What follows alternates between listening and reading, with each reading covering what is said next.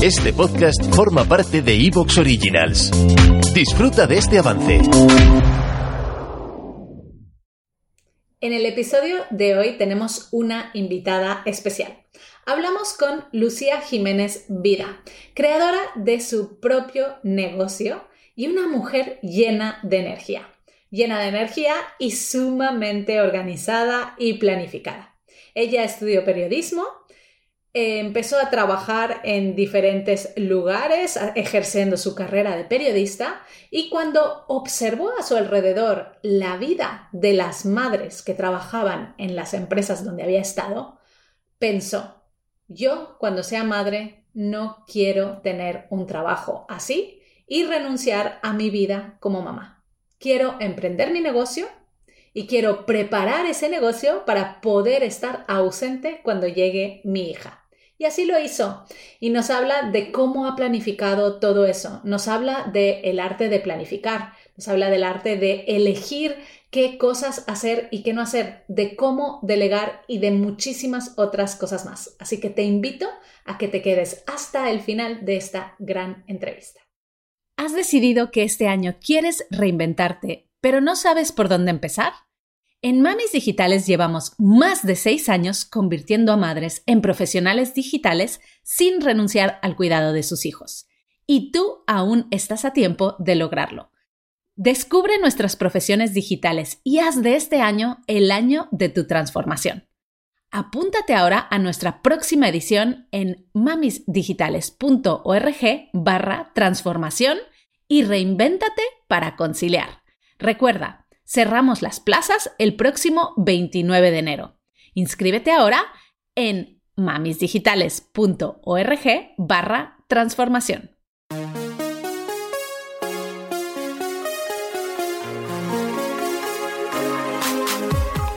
Bienvenida a Madres Reinventadas, presentado por Billy Sastre, un podcast para madres que están redefiniendo el concepto de trabajar sin renunciar a su vida familiar.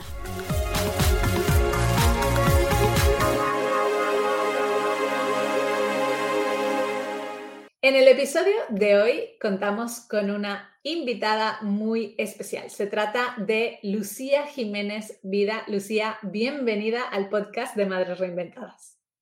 Muchas gracias, Billy. Un placer estar aquí y compartir con todas vosotras mis conocimientos, pero sobre todo mi experiencia mm, siendo mami, siendo empresaria y, en fin, siendo malabarista prácticamente para lidiar con todo. Es verdad que es importantísimo. Bueno, yo te haré, yo ya tengo muchas preguntas para ti, pero vamos a empezar con la que es más importante para nosotras y eso es cómo se llama tu hija, que, que tienes una hija. Sí, mi hija tiene casi dos añitos y se llama Ainara.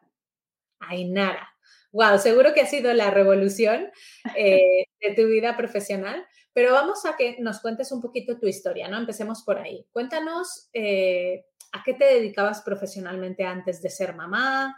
Y si has tenido algún cambio en tu vida profesional. Pues sí que he tenido cambios. Eh, yo actualmente soy empresaria, dirijo mi propio negocio, ayudo precisamente a que otras mujeres también puedan pues tomar las riendas de sus vidas y ser líderes, no solamente de sus vidas, sino también de sus negocios a través de, mis programas de mentoría. Pero antes de llegar al punto en el que estoy ahora, eh, lógicamente he tenido un largo recorrido y es que aunque yo siempre tuve claro que quería emprender, cuando salí de la carrera que yo estudié periodismo y terminé el máster, me di cuenta de lo que yo necesitaba era adquirir experiencia, experiencia profesional. Así que empecé a trabajar en el mundo agencias, que es bastante exigente. Y bueno, aunque tuve la suerte de trabajar con grandes clientes internacionales, pues el horario era agotador. Es decir, sabías cuándo entrabas, pero prácticamente no sabías eh, cuándo ibas a salir. Entonces fue cuando me llamaron de Antena 3, porque habían visto mi perfil, les había gustado mucho y justamente estaban buscando a una persona como yo para que liderase pues, la estrategia digital de sus canales internacionales, de Antena 3, de otras series que se ven en todo el mundo. Claro, yo dije, wow, aquí ya las condiciones son totalmente distintas, esto ya estamos hablando de, de algo diferente, así que además venía del periodismo, medios de comunicación, una gran empresa a nivel nacional e internacional nacional, ahí que me fui de cabeza y sí, efectivamente las condiciones eran mucho mejores, eh, había una facilidad mayor para poder conciliar, pero aún así seguía siendo un trabajo ya exigente, con un puesto pues más remunerado, también con mayores responsabilidades y lógicamente pues el horario también seguía llegando hasta la tarde. Entraba por la mañana, comíamos allí, pero yo seguía trabajando por la tarde. Yo todavía no era madre, pero sí que tenía muchas compañeras que lo eran y yo las veía y las veía que iban, pues al final con el teléfono continuamente, que estaban trabajando delante del ordenador, la llamaba la hija, te ayudo con los deberes, quien no tenía jornada reducida y te llegaba corriendo por la mañana, se iba. Esa jornada reducida se respetaba, pero al final era como siempre apurando hasta el último minuto y en muchas ocasiones, ya sabemos, ¿te puedes quedar esta tarde que hay una reunión importante? Y yo iba viendo diferentes situaciones y decía, el día que yo sea madre, yo no quiero esto. Quiero decir, yo, yo quiero vivir mi maternidad. Yo tenía muy claro que quería tener pues un tipo de maternidad donde yo estuviese muy presente y yo quería pues compartir con mi hija, yo quería pues realmente poder estar con ella y decía, y, la voy a llevar a una guardería con cuatro meses, ni eso, porque las 16 semanas no dan ni para los cuatro meses. Yo decía, es que la veo, o sea, no sé, me la imaginaba tan pequeñita que, que, que no me entraba en la cabeza. Así que yo, que soy experta en productividad por algo, pues ya me planifiqué con antelación y dije, esto no puede seguir así. Así que antes de cumplir los 30, eh, decidí que iba a dejar mi, empleo y que iba a emprender. Hablé con mi jefe y eh, lo arreglamos todo, o sea, lo entendió perfectamente, emprendí mi negocio y desde entonces, pues han pasado ya seis años. Entonces, ya ha habido como un tiempo en el que yo, lógicamente, fui construyendo eh, esas condiciones que yo quería. ¿Qué es lo que yo hice? Que dije, bueno, mi bebé ahora va a ser mi negocio. Entonces, le voy a dedicar todo lo, que tengo, le voy a dedicar mi tiempo, le voy a dedicar todos mis recursos, lo voy a preparar precisamente para cuando llegue mi hija, ella va a ser mi bebé, ella va a ser la persona con la que quiero estar y ya mi negocio pueda tener ese segundo plano.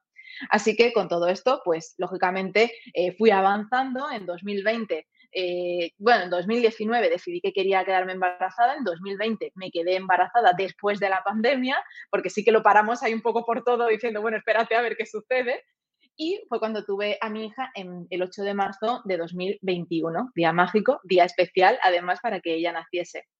Y un antes y un después, porque sí, yo tenía mi negocio preparado, es cierto que yo eh, durante todo mi embarazo fui preparando el negocio para que yo pudiese disfrutar de mi permiso de maternidad tranquilamente y que después de mi reincorporación solo trabajase unas horas al día y de hecho se ha mantenido así. Yo trabajo una media de entre 15 y 20 horas a la semana, pero mi negocio sigue facturando. He ampliado equipo, he incorporado a más personas, he podido delegar y todo eso ha sido posible precisamente a esa planificación previa, precisamente al haberme preparado con antelación para cuando llegase este momento. Aún así, a pesar de toda la preparación, revolución absoluta a nivel profesional y personal. Claro que sí. Claro, me imagino. Wow, me encanta tu planificación y tu determinación. Yo tengo que decirte que yo soy de tu equipo, pero que en Mamis Digitales una de las grandes preguntas es, ostras, ahora cómo me organizo, ¿no? Porque hay muchas mamás que cambian, o sea, que vienen a nosotras, cambian de profesión, se reinventan y claro, cambian de ir cada día a un trabajo y tener como esas ocho horas de estar en una oficina y como que la persona que te dice qué tienes que hacer, ¿no?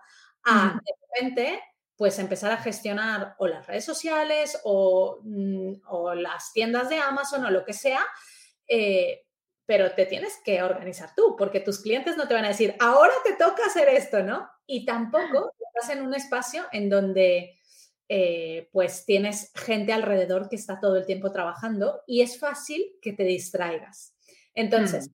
cuéntanos qué tips o qué consejos les puedes dar a las madres que dicen, bueno, empiezo esta andaduría, pero ¿cómo hago para organizarme, no? ¿Cómo empiezo a hacer esta, esta fase de decir, venga, voy a trabajar desde casa y voy a hacer esto para ser más productiva? Para mí al final la clave está en que seamos dueñas de nuestro tiempo. Y para mí eso pasó por emprender.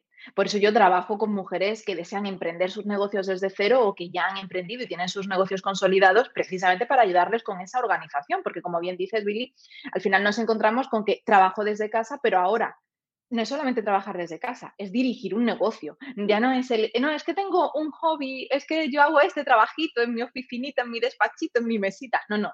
Es que no es que sea emprendedora, es que soy empresaria. Eso significa que tengo que tomar decisiones estratégicas para mi negocio que me permitan que de verdad sea dueña de mi tiempo. No que sea una freelance que le estoy alquilando mis horas a multitud de clientes y que al final acabo agotada y mm, veo a mis hijos porque estoy en casa, sino casi que ni eso, ¿no? Sino que realmente tomemos las riendas de nuestro negocio y esa planificación nazca de la propia estrategia que tenemos para nuestra empresa, una estrategia que yo siempre promuevo que sea esencialista, que yo de menos es mejor. Si estás tú sola con tu negocio, con tu emprendimiento, ¿para qué te vas a plantear el tener multitud de redes sociales, crear un montón de tácticas, tener que aprender muchísimas cosas, no sé cuántísimos cursos quieres tener almacenados, pendientes de hacer? Porque al final nos encontramos con que como no me siento preparada, y todo esto nace de esos miedos que, tenemos, pues al final necesito hacer cursos de todo, de Instagram, de Reels, de Facebook Ads, necesito copy, necesito saber de funnels, necesito saber de fotografía, porque claro, no sé hacer fotos con el móvil. Y te acabas al final acumulando un montón de cursos que ni tienes el tiempo de hacer, ni oye, es que tampoco tiene que ser tu expertise.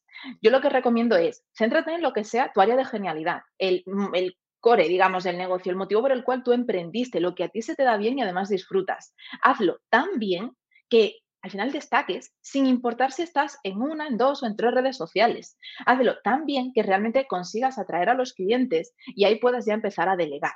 Y lo sé que esto no, es sencillo, lógicamente, por eso yo siempre hablo de esa planificación previa, de que lo vayamos trabajando con tiempo y esto no se consigue de un día para otro. Pero sí que tengamos en mente el voy a hacer el mínimo viable, es decir, voy a atender lo que es esencial para que mi negocio funcione, para poder atraer clientes, para poder trabajar con ellos y todo lo demás me lo voy a dejar a un ladito sabiendo que mis fotos pueden ser mejores, pero que ya contrataré a una fotógrafa, que mis reels pueden ser mejores, oye, pero ya tendré en su momento alguien que los edite, que todo puede ser mejor, pero que todo vamos paso a paso. Y partiendo de esto es como nos podemos organizar mejor en nuestro día a día, cuando tenemos menos objetivos, menos exigencias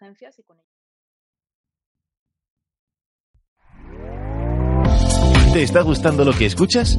Este podcast forma parte de Evox Originals y puedes escucharlo completo y gratis desde la aplicación de Evox. Instálala desde tu store y suscríbete a él para no perderte ningún episodio.